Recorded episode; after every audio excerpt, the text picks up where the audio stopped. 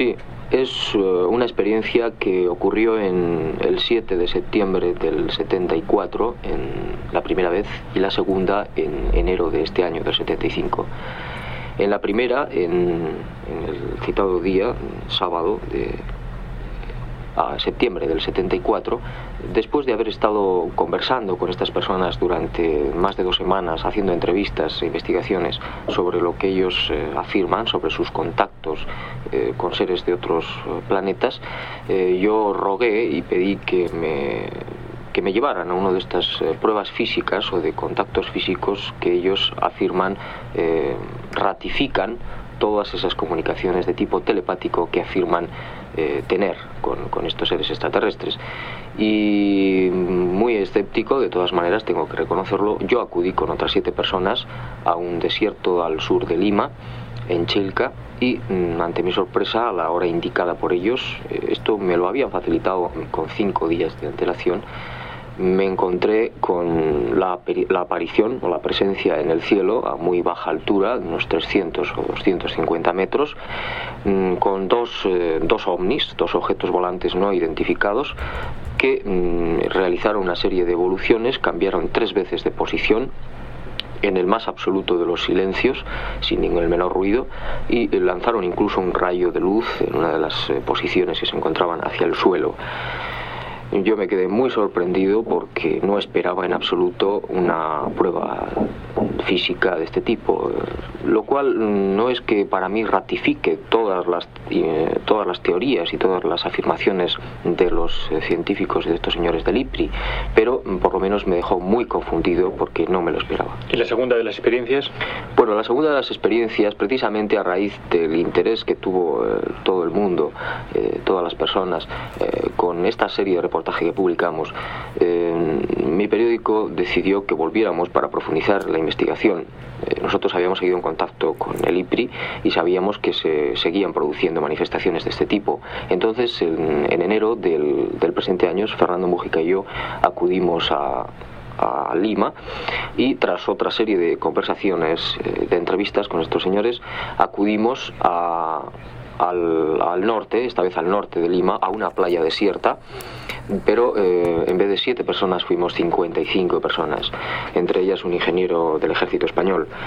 Entonces, eh, tuvimos la gran fortuna de que también eh, a la hora indicada, por la noche, vimos aparecer tres naves, pero en vez de mm, a la vez, consecutivamente.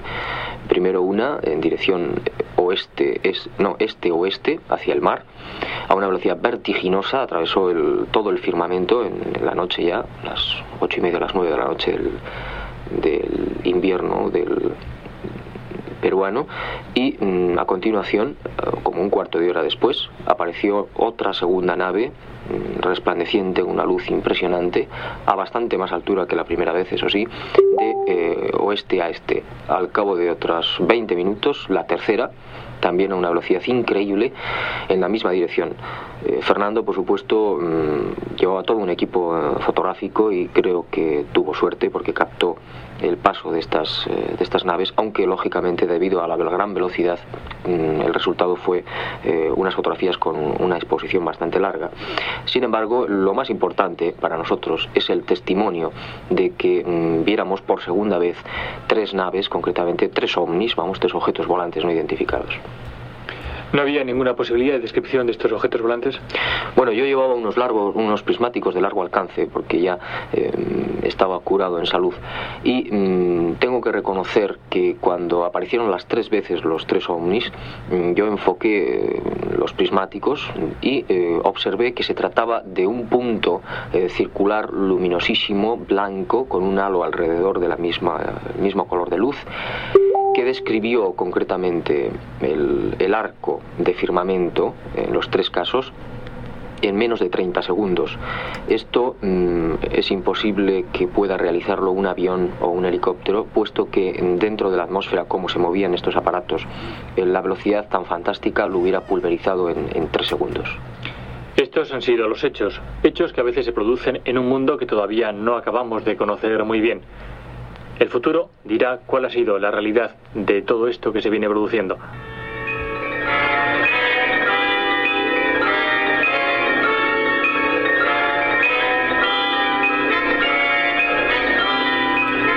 El gran problema.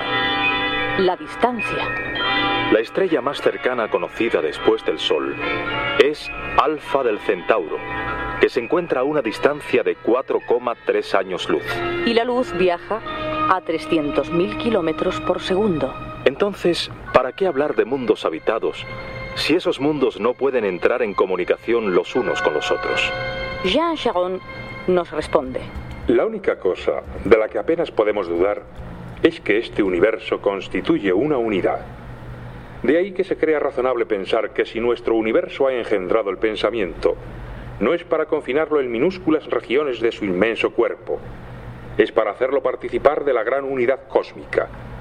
Será necesario, pues, en mi opinión, que algún día las regiones pensantes del cosmos entren en contacto.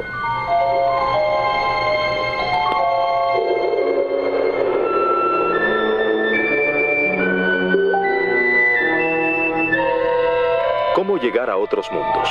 La teoría más arriesgada. Pero posible. La transmaterialización.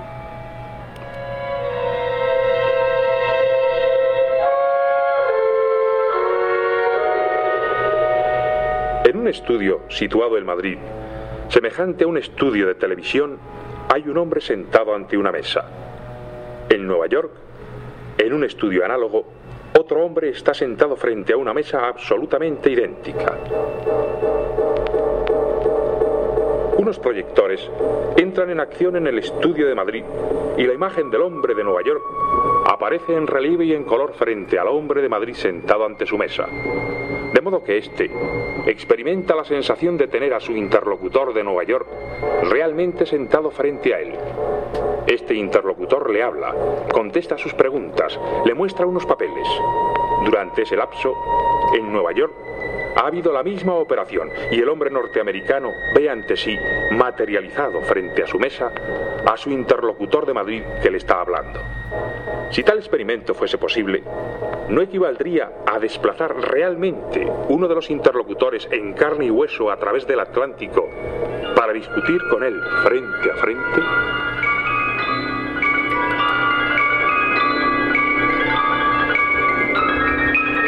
¿Se podrá hacer este viaje de transmaterialización entre mundos habitados? El futuro tiene la palabra.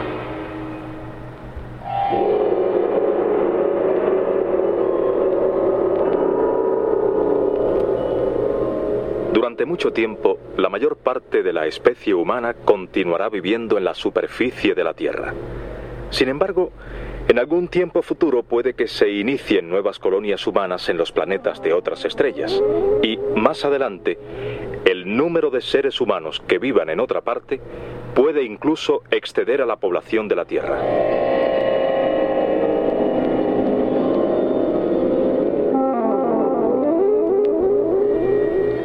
Stephen H. Dole nos dice, Si el hombre aprende a viajar a través del espacio a, digamos, la cuarta parte o la mitad de la velocidad de la luz, incluso con largas paradas interplanetarias intermedias, en expediciones en torno a las estrellas, haciendo el avance neto solamente a una décima parte de la velocidad de la luz, la galaxia entera podría ser explorada y todos sus planetas habitables poblados dentro del próximo millón de años.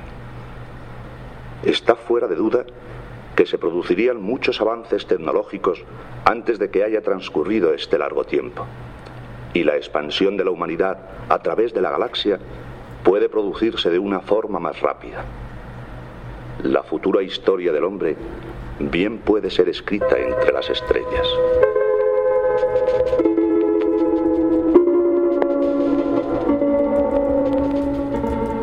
Hay planetas que podemos habitar. Reúnen las características más precisas. Fuera de nuestro sistema solar.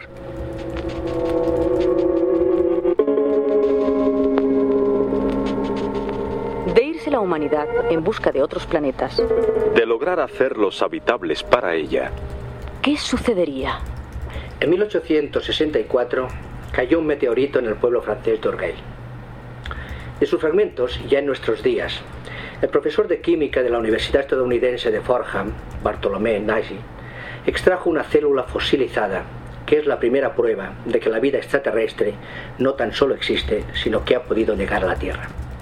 porque se trata de una célula que no puede identificarse con ninguna terrestre.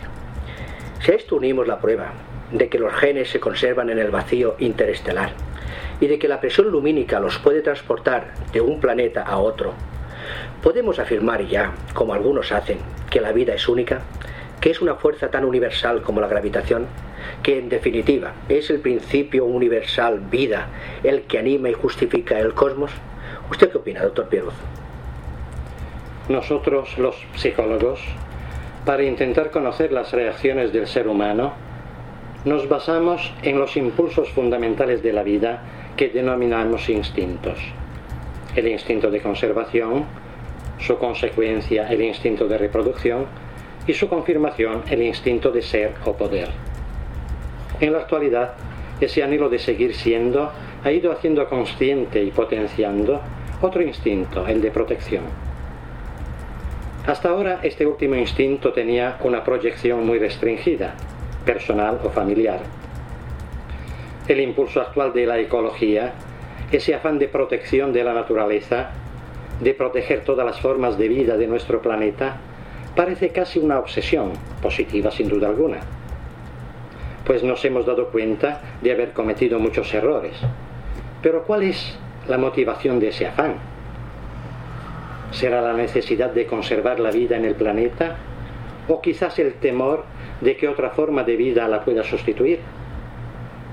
Quizás otra forma de vida desconocida para nosotros que no tiene comparación con la gravitación, pues esta es una consecuencia. Y el principio de vida, en cambio, a mi modo de ver, es absoluto. Un principio que da como consecuencia la gravitación, nuestro planeta y el hombre, pero a la par el sistema solar o el cosmos, y todas las consecuencias que puedan derivar de este mismo principio de vida.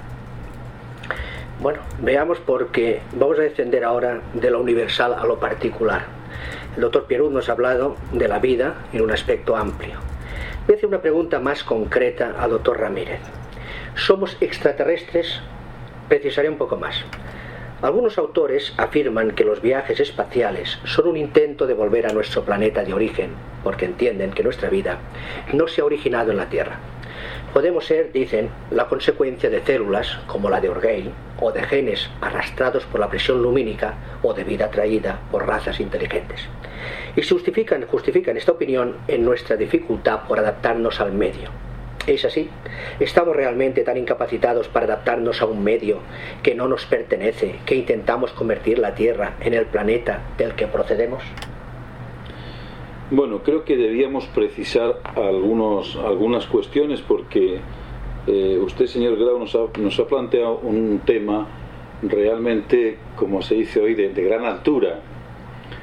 Eh, si existe de alguna forma esas tres o cuatro etapas eh, que señala el, el biólogo ruso Piman, en el sentido de que el principio es una evolución nuclear, para pasar a una evolución molecular, para más tarde una fase protobiológica y por último biológica, realmente se une y va muy unido a la formación del cosmos, a la, función, a la formación de las galaxias, a la formación del espacio físico, la formación de la vida.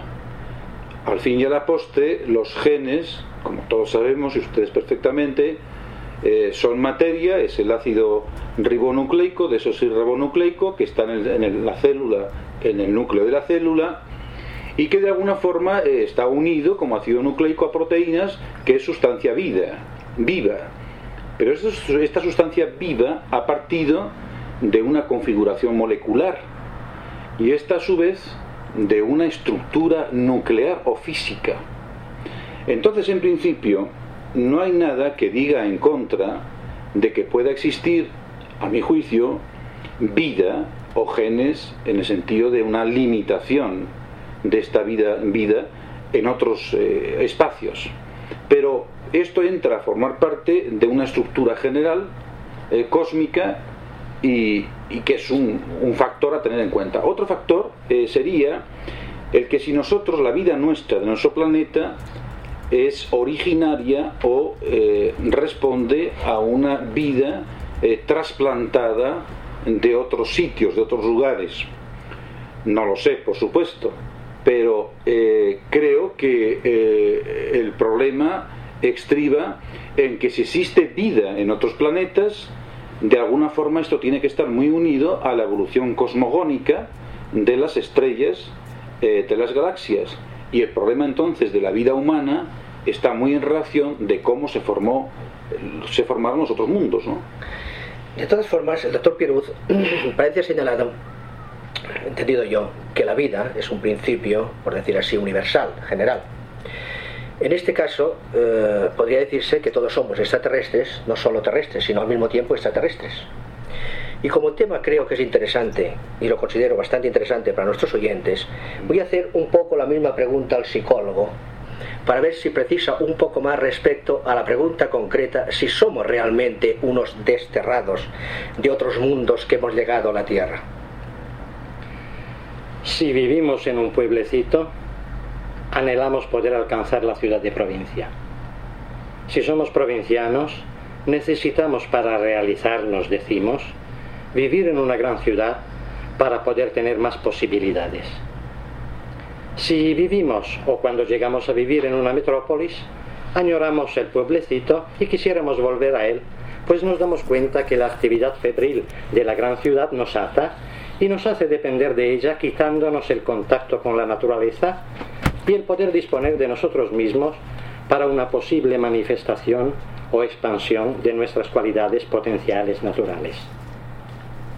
Nos damos cuenta que el hombre, en su gran mayoría, y en nuestra sociedad en particular está inadaptado. No se encuentra o no quiere encontrarse a gusto en el sitio y en las circunstancias en las que vive. Vivimos como si fuéramos efectivamente desterrados los habitantes de la Tierra. ¿Pero por qué? Hay dos impulsos que determinan en el hombre la necesidad de que haya otros mundos. El íntimo, psíquico o espiritual, que nos hace anhelar algo superior, alguna forma de vida auténtica, libre, sin frustraciones, total. Y por otro lado, el impulso que tendría que ser complementario, pero que casi siempre es opuesto, el de la razón, el de la tecnología, que ampara el instinto de poder y proyecta, con la mente constructiva que tiene el hombre, el cobijo, el amparo, el potenciamiento de necesidades físicas que aún ensanchando el radio de acción a, a espacios interestelares, nos los presenta siempre y solo en forma física. Bien, este aspecto creo que con las interesantes respuestas del doctor Ramírez y del doctor Pieruz ha quedado bastante claro. Creo que la vida, además de ser terrestre, parece que lo es todo, o lo que por lo menos es terrestre y extraterrestre al mismo tiempo. Veamos, doctor Ramírez, dejando a un lado otros planos, otras dimensiones que serán objeto de otro programa, centrándonos pues en otros planetas de nuestro o de otras galaxias. ¿Cree que el hombre está preparado ya para entrar en contacto con posibles civilizaciones cósmicas? Bueno, pienso que colectivamente no está preparado. Eh, pienso que acaso individualmente hay sujetos singulares que eh, por su formación y madurez pueden enfrentarse ante unas situaciones históricas eh, tan diferentes a las que en la Tierra hemos atravesado, hemos pasado a través de los siglos. Pero potencialmente no hay nada en absoluto en el hombre que lo aparte de enfrentarse con otros seres, con otras inteligencias de otros mundos. No obstante, no obstante, eh, pienso eh, que sería interesante esto que está haciendo usted, están haciendo ustedes, eh, de divulgar estos aspectos más o menos conocidos, para que la gente, el pueblo, vaya tomando conciencia de que existen otros tipos de vida, que existen otras concepciones, otros modos de opinión, que tenemos que ir respetando, aunque evidentemente nos traumaticen en principio por eh, el asombro eh, que nos eh, surge ante la contemplación de estas situaciones que no son las que habitualmente vivimos. Creo que es preciso algo así como divulgación, divulgación de estos temas, preparación de la gente, porque colectivamente, por supuesto, creo que no estamos preparados. Colectivamente no. Veamos incidiendo en el mismo punto que nos dice el doctor Pierre, usted que es psicólogo. ¿Por qué cuando imaginamos a seres de otros planetas pensamos siempre que vienen a invadirnos, a someternos, a esclavizarnos? ¿Por qué son tan pocas las personas que se los imaginan bondadosos y piensan que su presencia supondría un bien para nosotros, los terrestres? El instinto de conservación hace que estemos normalmente en actitud de defensa. Seguimos siendo todos un poco niños y necesitamos protección. Cuando pensamos que puedan llegar otros seres de otros mundos, los imaginamos con mentalidad humana, evidentemente. Y el primer pensamiento que nos surge es que son más que nosotros, más técnicos, más inteligentes, más desarrollados. Y es casi normal que los temamos, puesto que nuestra escala de valores en nuestra escala de valores está en primer lugar el, adelante, el adelanto técnico y el poder. Quizás, como decía muy bien el doctor Ramírez, las pocas personas escogidas que se los imaginan bondadosos sean las que en su escala de valores tenga en, en primer lugar la bondad y el amor. Podríamos decir con respecto a esta respuesta, ligando en este caso la respuesta también del doctor Ramírez, que las personas precisamente que se los imaginan bondadosos son los que están preparados precisamente para trasladarse a otros otros mundos. Diría yo que las personas no más bondadosas, sino que tienen esa, esa concepción, ese modo de vida como un niño inocente, abierto a todo lo que pueda dar la naturaleza en todos los sentidos. Entre las cosas que puede aportar la naturaleza, puede ser otro ser. Este mm, yo me refería, perdón, doctor eh, yo me refería en el sentido de proyección. Quizá eh, la persona que proyecta este carácter de aceptación de que los que puedan venir a la Tierra, que fueran, el llamado ellos, genéricamente, esos ellos, eh, se los imaginan realmente, no dañinos por lo menos. no sea realmente que en esa proyección están ya a una altura que les convierte, por decirlo así, un poco en hombres cósmicos y capaces, por tanto, de convertirse en ellos en extraterrestres con respecto a otros mundos? Seguramente, cuanto más elevamos, ¿verdad?, nuestro, nuestra conciencia, digamos así, entonces la admisión de posibles estados superiores, ya sea extraterrestre, o sea, en un sentido más elevado, em, se, no solo se admite que puedan ser fuerzas superiores bondadosas, sino que se aceptan y casi se necesitan, porque sentimos un impulso interior en nosotros que nos hace, mm, nos impulsa a deber creer en algo, superior a nosotros, porque nosotros nos damos cuenta que no desarrollamos todas nuestras potencialidades, que necesitamos expandirnos más, no solo en tecnología y en técnica y en, ah, y en poder, sino en una concepción superior.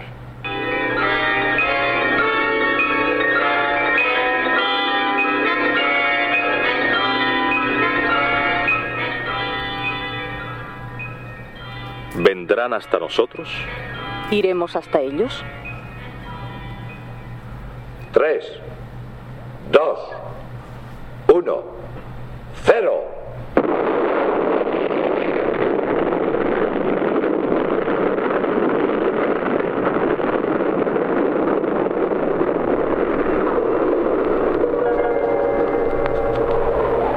La gran aventura humana. En busca de otros mundos. Congreso de la Federación Internacional de Astronáutica celebrado en Viena, los especialistas llegaron a la siguiente conclusión. Un contacto con civilizaciones tecnológicas más avanzadas que la nuestra supondría una gran experiencia para los terrestres y unos inapreciables beneficios para nuestra supervivencia. Y añadieron, la Tierra no es un miembro organizado en asociaciones regionales o universales sino que pertenece a una comunidad galáctica. No somos ciudadanos de un mundo, sino ciudadanos del cosmos. El cohete sigue su rumbo.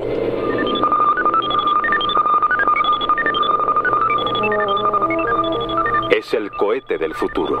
El que irá a buscar hermanos del cosmos, mundos habitables. El cohete de la esperanza.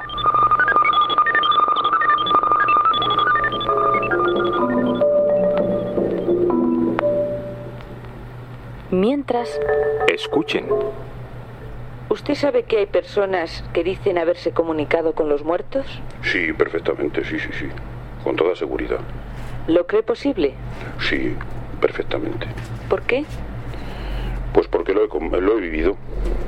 ¿Pero lo ha vivido usted mismo o lo ha vivido No, no, a través de vivido experiencias Lo he vivido a través de otras personas. que le han contado algún caso? No, no, que lo he presenciado. Ignorando eh, por un momento con quién hablaban, puesto que yo no conocía la voz de ellos.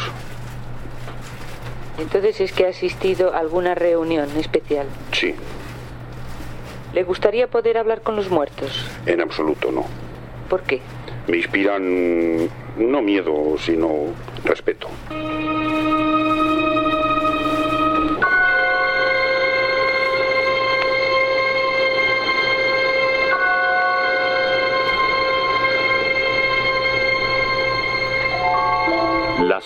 Voces de los muertos. Las voces del más allá. Si le interesa el tema, no se olvide de escuchar la próxima semana Quinta dimensión.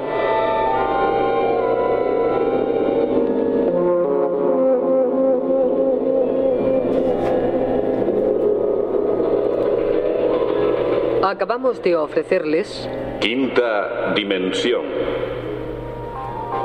Guion Juan José Plans. Con la colaboración especial de Joaquín Grau. Han participado en el coloquio los doctores Luis Ramírez y Remigio Pieruz. Reportajes Sagrario Sala. Los supuestos dramáticos han sido interpretados por Alberto Alonso en Richard, Pablo Jiménez Charles, Aníbal Vela Roy, José María Ruano Ley, Fernando Gómez Herranz Sharon, Francisco Cano Dol, Pedro Rodríguez en La Voz y Enrique Rincón Científico. narradores Aurora Vicente y Félix Sánchez. Control y registro de sonido José Fernando González y Francisco García. Efectos especiales Bernardo Mingo y Joaquín Úbeda. Montaje musical Gonzalo Corella. Dirección y realización Domingo Almendros.